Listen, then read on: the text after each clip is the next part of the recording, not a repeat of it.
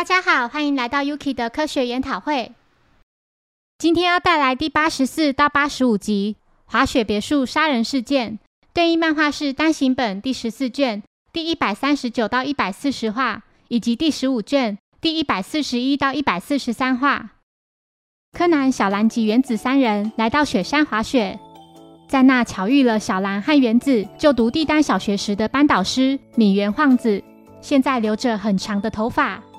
几人来到室内休息后。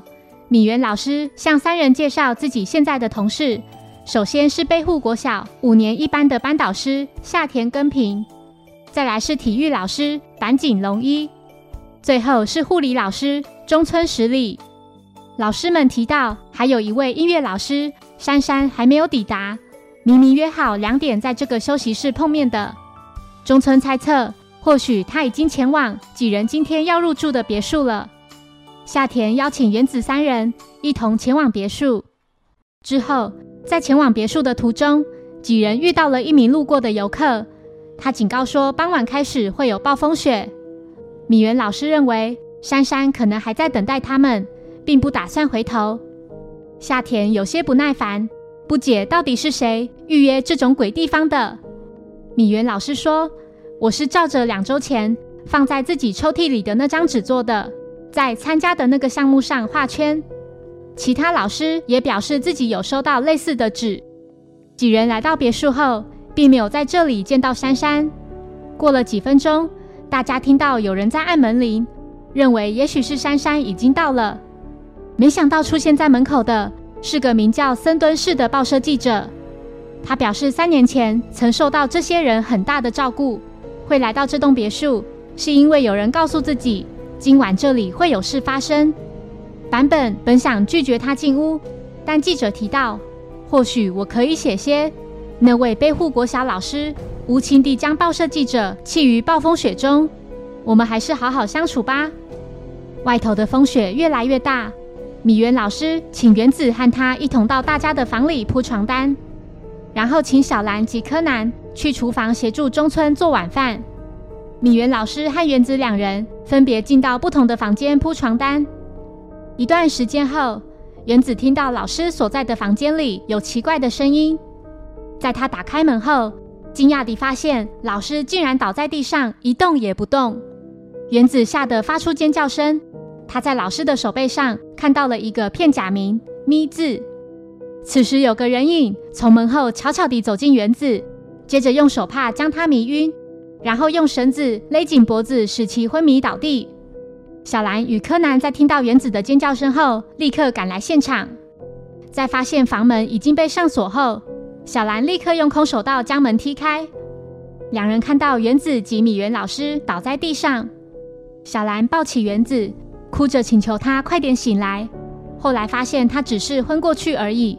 这时，其他老师也赶到现场。米原老师醒来后表示。刚才在铺床单时，突然有人从身后捂住自己嘴巴，后来就不省人事了。夏田认为，也许是凶手将麻醉药粘在地上的那条手帕上，再捂住嘴巴使人昏迷。手帕旁边还有一条绳子，原子的脖子上明显有被绳子勒过的痕迹。米原老师提到，当时他拼命抵抗，然而还是昏过去了，额头还被撞了两三次呢。几人注意到老师手背上被口红写上一个片假名“咪”字，另外原子的手背上也被口红写了一个片假名“那”字。米娜·戈罗西一指杀光所有人。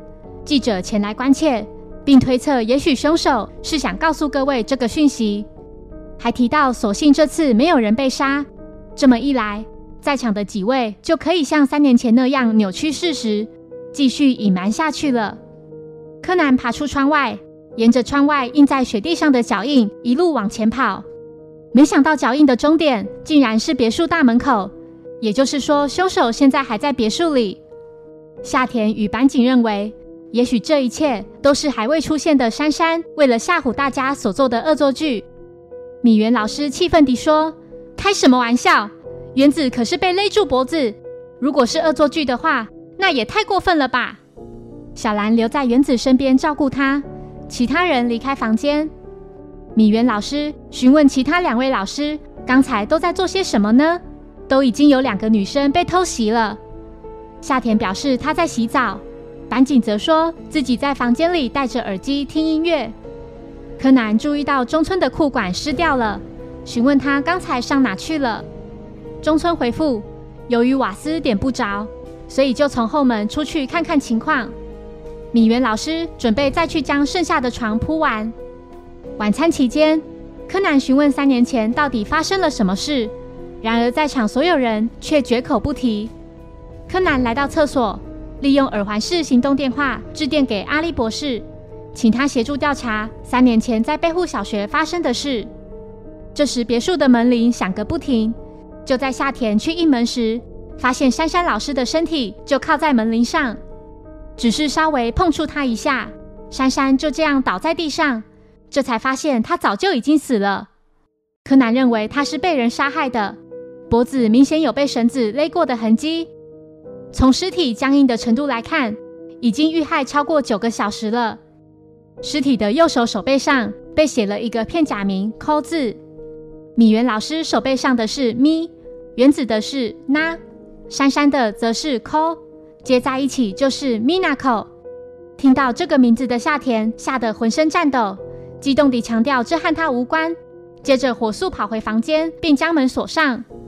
由于风雪太大，警方暂时无法前来别墅。小兰沉默了片刻，觉得要是新一在这里的话就好了。小兰说：“小学四年级时，我弄丢了大家的伙食费，最后就是新一帮忙找到的。”米原老师想起这号人物，就是那位特地从隔壁班跑来。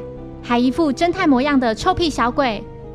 站在一旁的记者说：“工藤新一年仅十六岁，任何棘手的案件都能轻易被他侦破。虽然还是个未成年的小鬼，但是相当能干。本来想为他做特别报道，可是最近都没有他的消息。据说他被牵扯到某个怪案后，就惨遭毒手了。”小兰气愤地回应道：“真没礼貌！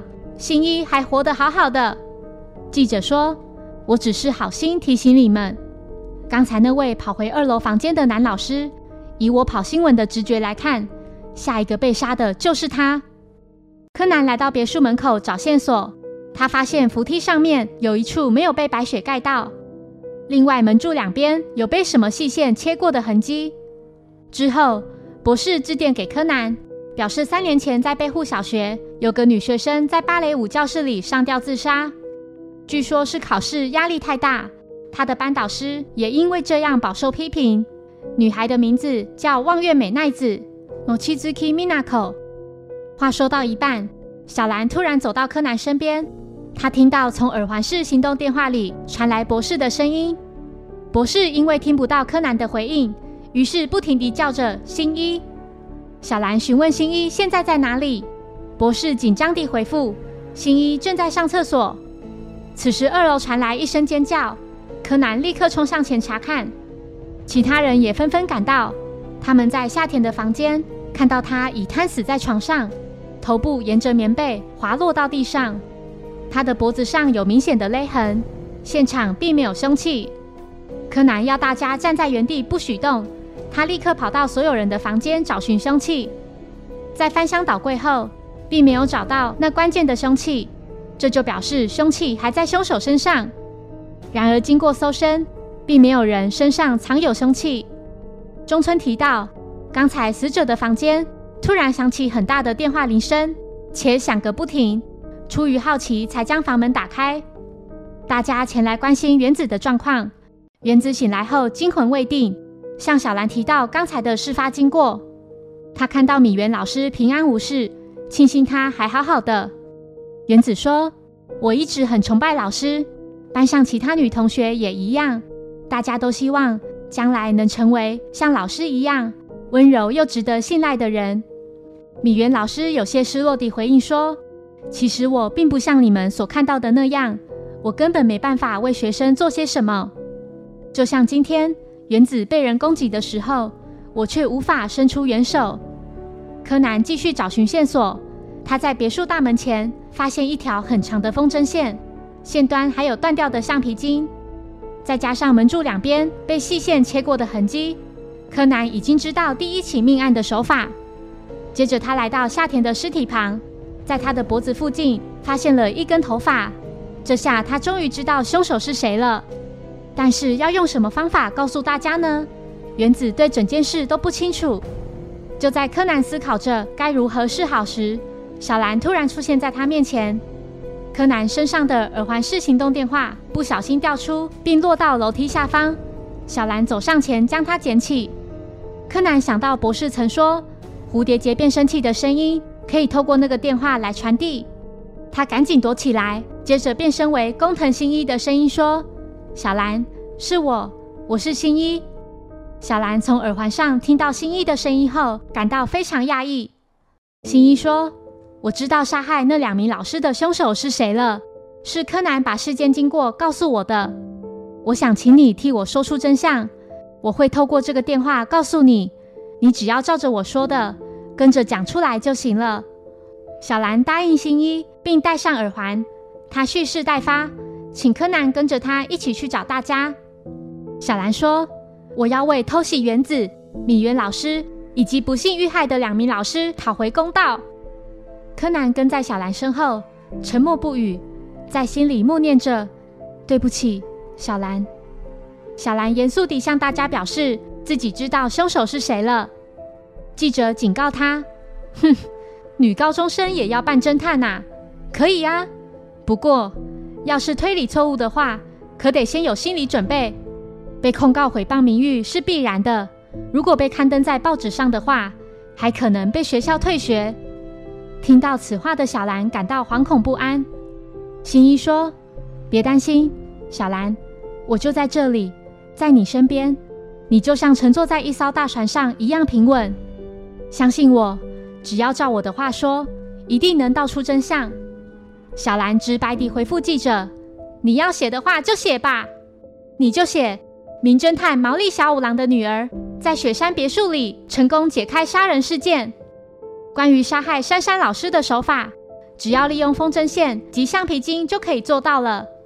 凶手只要把一端绑有橡皮筋的风筝线绕在门口的两根柱子上，把线的另一端也绑在橡皮筋上，然后把橡皮筋圈套在已经被事先杀死的珊珊老师的脖子上，将尸体往门前倾斜，用积雪固定住他的脚。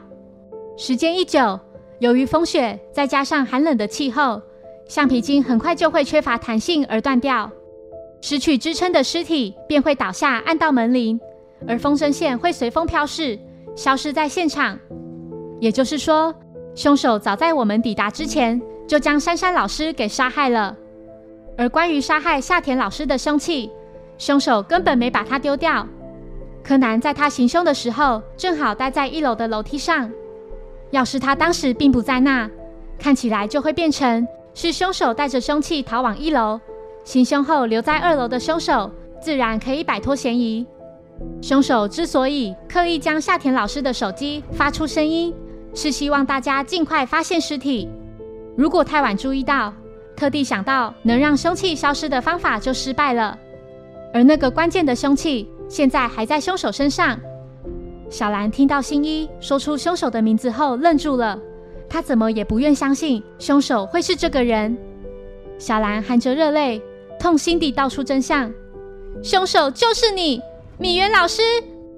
老师把头发编得像绳子一样，用它勒死夏田老师。柯南发现了尸体脖子上的一根头发，老师头上戴的是假发吧？能用头发勒死人的，也只有米原老师。原子在房间里看到倒在地上的米原老师。那其实是珊珊老师的尸体。老师预先将尸体藏在床底下，把原子引来后，就从背后袭击。等到原子昏过去后，再把尸体藏回床底下，然后自己躺在相同的地方。如此一来，就能让自己变成被害人之一。也许米原老师事先致电给夏田老师，告诉他自己知道凶手是谁，请他开门让自己进去。米原老师将假发取下，表示自己是为了掩饰自己头发剪得太短才戴假发的，这根本不能作为证据。小兰说：“没用的，老师。夏田老师的脖子上明显有被假发勒死的痕迹，动机恐怕就是老师在被害人手上写下的 “Minako” 三个字。米原老师认罪并说：“没错，这一切都是为了替三年前被杀害的望月美奈子报仇。三年前，他告诉我说，他发现学校有两名老师在暗中进行非法入学，一位是珊珊老师，另一位是他的偶像。因为无法相信这个事实，所以想先向对方查证。第二天就被人发现他吊死在芭蕾舞教室。当时校方以自杀处理。”把事件压下来，但我很清楚，珊珊老师和另一位老师为了灭口就杀了他。我策划了这次的旅行，觉得只要依序写出 “Minako” 这三个字，凶手就一定会焦急不已。结果那位吓得惊慌失措的人就是夏田老师。我特地找记者来到这，也是希望能好好报道这件事。可是为了完成计划，我也对自己的学生下毒手。对不起，我是个差劲的老师。推理结束后，小兰感到无比寒心。她默默地走出门外，看到柯南就站在自己眼前。小兰似乎从柯南身上看到新一的身影。柯南沉重地看向小兰，直接叫了她的名字，并没有称呼姐姐。小兰在心里不断地喊着新一的名字，接着用力地抱紧柯南，嚎啕大哭起来。两个小时后，大雪停了，警方也赶到别墅。柯南心想，虽然这次又成功解决了案件，但却无法止住从这名心地善良的侦探眼里不停流下的斗大泪珠。谢谢收听，如果喜欢本节目，欢迎小额赞助给我支持，谢谢。那我们下一集再见，拜拜。